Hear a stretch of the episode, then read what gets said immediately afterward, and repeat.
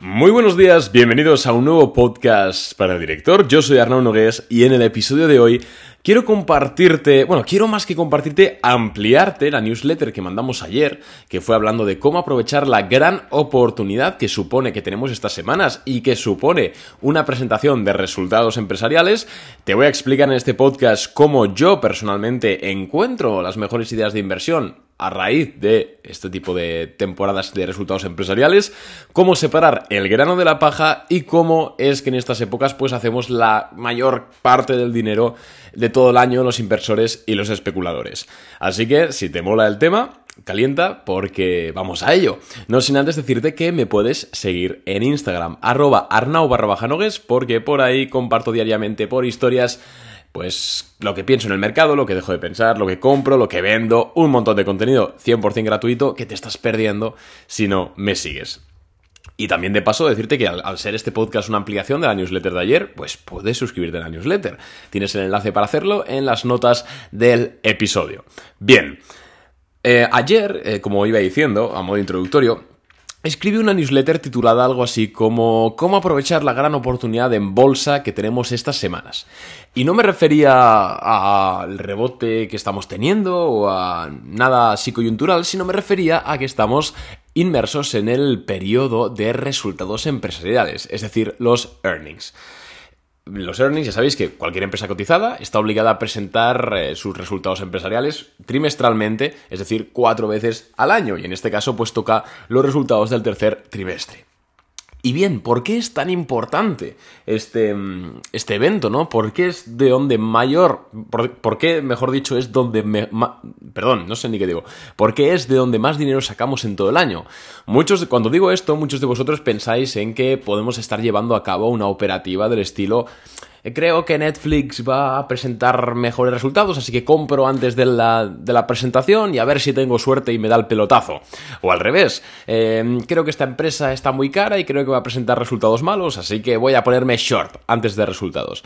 Pues no, esto, eh, que además lo hace mucha gente y tampoco entiendo por qué, de hecho hay gente que al menos se autodenomina profesional, para mí no lo es, pero lo hacen. Y es una jugada de casino total, porque tú cuando entras antes de resultados en una empresa, tú puedes tener tu opinión de que esa empresa va a presentar algo mejor o va a presentar algo peor. Obviamente hay probabilidades, pero al final, a ciencia cierta, nunca sabes qué van a presentar y cualquier cosa puede pasar. Y cuando estamos hablando de invertir en bolsa, en el cual pues tenemos nuestro dinero que nos ha costado ganar con nuestros ahorros, con nuestro trabajo, con una herencia, no sé qué, eh, pues creo que no es nada interesante apostarlo de esta forma.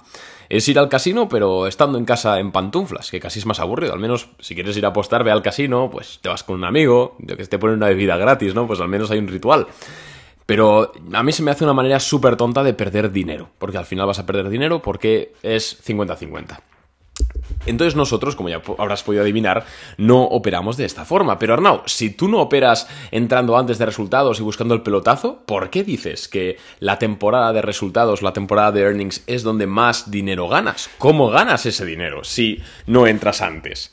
Bien, pues es porque la temporada de resultados trimestralmente me permite separar el grano de la paja.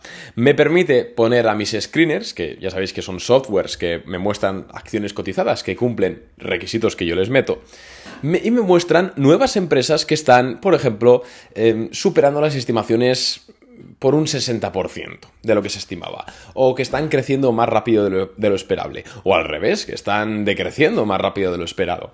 Entonces es como una época en la cual se renuevan todos esos nombres de acciones que tengo en seguimiento. Y además es una de las épocas donde más ideas de inversión surgen o suelen surgir. Obviamente depende de muchas cosas, pero estadísticamente es así. Y es que en la temporada de resultados yo no entro antes de resultados, pero yo busco las siguientes empresas. Busco una empresa que, en primer lugar, salga con unos resultados mejor de lo esperados, ya sea porque eh, el EPS, los beneficios por acción, han superado lo que yo estimaba, o ya sea porque... Em, yo que sé, las ventas son más altas, o ya sea porque están recomprando su deuda, cualquier noticia por encima de la estimada que haga saltar al precio un gap de un 10% al alza, 20% al alza, es decir, algo muy positivo, yo ya le pongo el ojo, la añado al radar, la añado a la watchlist, pero no opero. ¿Vale? esto es muy importante. Me quedo mirando, paciente, es un juego de, de paciencia, es un poco ajedrez esto. Y tranquilamente, obviamente la voy analizando, voy mirando qué tal, en qué sector está, cómo está vendiendo, cuál es su cuota de mercado, bla, bla, bla, ¿no? Pero la cuestión es que me la quedo en la watchlist esperando y mirando. ¿Y qué busco yo? ¿Cuándo entramos? ¿Cuándo entro yo? ¿Cuándo meto mi dinero en este tipo de acciones? Pues cuando hacen lo siguiente. Como hemos hablado, eh, hacen un salto, ¿no? Después de resultados, un gap al alza, de lo que sea, ¿no? Un 10, 20%, lo que sea. Y en las siguientes sesiones eh, suele ocurrir... Bueno, pueden ocurrir dos cosas. Una, que siga subiendo un poquito, un 5 o 10% adicional. Y la otra es que empiece a lateralizar ya desde la primera subida. Hay empresas que presentan buenos resultados, saltan, pero a la semana o a las dos semanas, plof, vuelven a caer. Con mi operativa, digamos que me, cubro de, de, comerme una de estas, o al menos bajo la probabilidad de que me coma una de estas. Entonces, miro una semana, dos, tres, espero pacientemente a que esa acción que ha saltado y que ya tengo en mi watchlist consolide de forma sana. Vea una acumulación de acciones, es decir, gente comprando acciones después de resultados, porque eso me indica que sigue existiendo demanda a pesar de la subida que ya ha tenido. Y si obviamente la acción me gusta, en el sentido de que me gusta el modelo de negocio, me parece una buena empresa y una valoración razonable, porque por mucho que cumpla esto, si la empresa no me gusta, yo no entro, obviamente. Pues como íbamos diciendo, si consolida, ahí ya me empieza a interesar más y las pongo en otra lista, otra watchlist, digamos ya de prioridad, que es una vez hecho este filtro. Es como un embudo, ¿vale? En la parte alta del embudo están todas las empresas que han sorprendido, en la parte media del embudo están todas las empresas que después de sorprender parece ser que, que aguantan, ¿no? Esas zonas altas, que están consolidando y que acumulan acciones y luego en la tercera y última zona del embudo, es decir, el último filtro que yo aplico, es cuando esas acciones se aproximan a una resistencia interesante, vamos a decirlo así. Ya puede ser eh, que sea una salida en una caja de Darvas, ya puede ser que sea un cap and handle, ya puede ser lo que sea, la figura técnica que sea. Si una acción directamente se dispara y no hay ningún punto de referencia, ni ninguna resistencia, ni nada, Oye, yo no entro personalmente, me parece que el riesgo es bastante alto, eso se llama estar estirada, una acción estirada, yo ahí no entro, mi operativa no va con eso, mi operativa es, se toma muy en serio la relación ratio eh, resistencia, decir, el ratio riesgo-beneficio y ahí no entro. Pero sí que es cierto que después de aplicar todos estos filtros y horas y horas de análisis, suelen quedarse unos 5, 6, 7 nombres propios de acciones cercanas a resistencias a puntito de romper figuras técnicas interesantes y, y con unos resultados detrás y un, digamos, una narrativa fundamental que pinta muy bien y que seguramente propicien el siguiente salto alcista. Y es el día de la rotura de esa resistencia con volumen donde nosotros entramos y estadísticamente ganamos bastante. Obviamente, alguien que entrase el día antes de resultados y justo ha tenido suerte, pues obviamente está ganando muchísimo más que nosotros.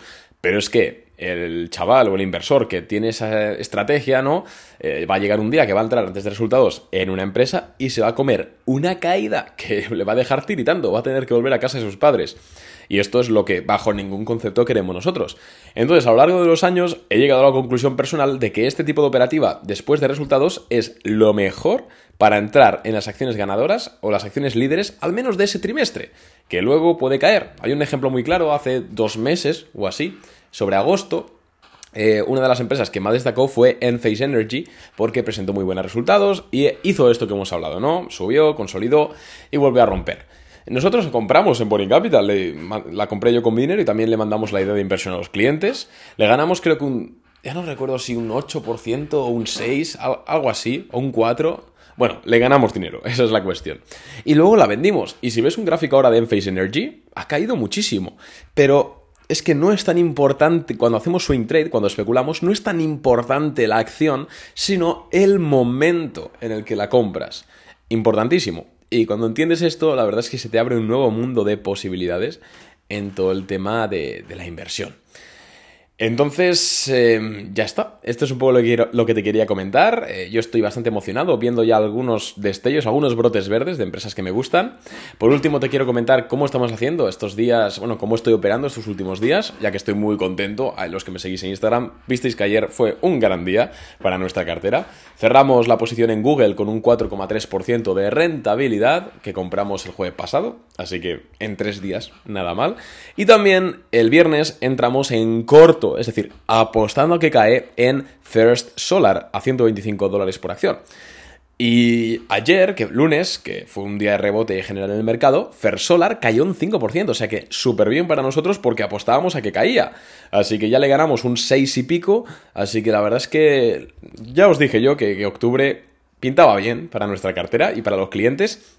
Y con esto quiero hacer un último llamamiento a que si tienes más de 2.000, 3.000 euros para invertir, eh, oye, pues te gusta nuestro trabajo, te gustan nuestras ideas de inversión, quieres aprovecharlas y rentabilizar ese capital, pues yo te recomiendo que es un gran momento para hacerte cliente de Boring Capital, no solo porque es temporada de resultados y que tiene pinta de que vamos a conseguir unas buenas ideas de inversión, sino también porque en el largo plazo hemos resultado ser rentables. Entonces te voy a dejar el enlace para que te hagas cliente o para que eches un vistazo en la descripción. Eh, yo me despido y muchas gracias por escucharme una vez más. Chao.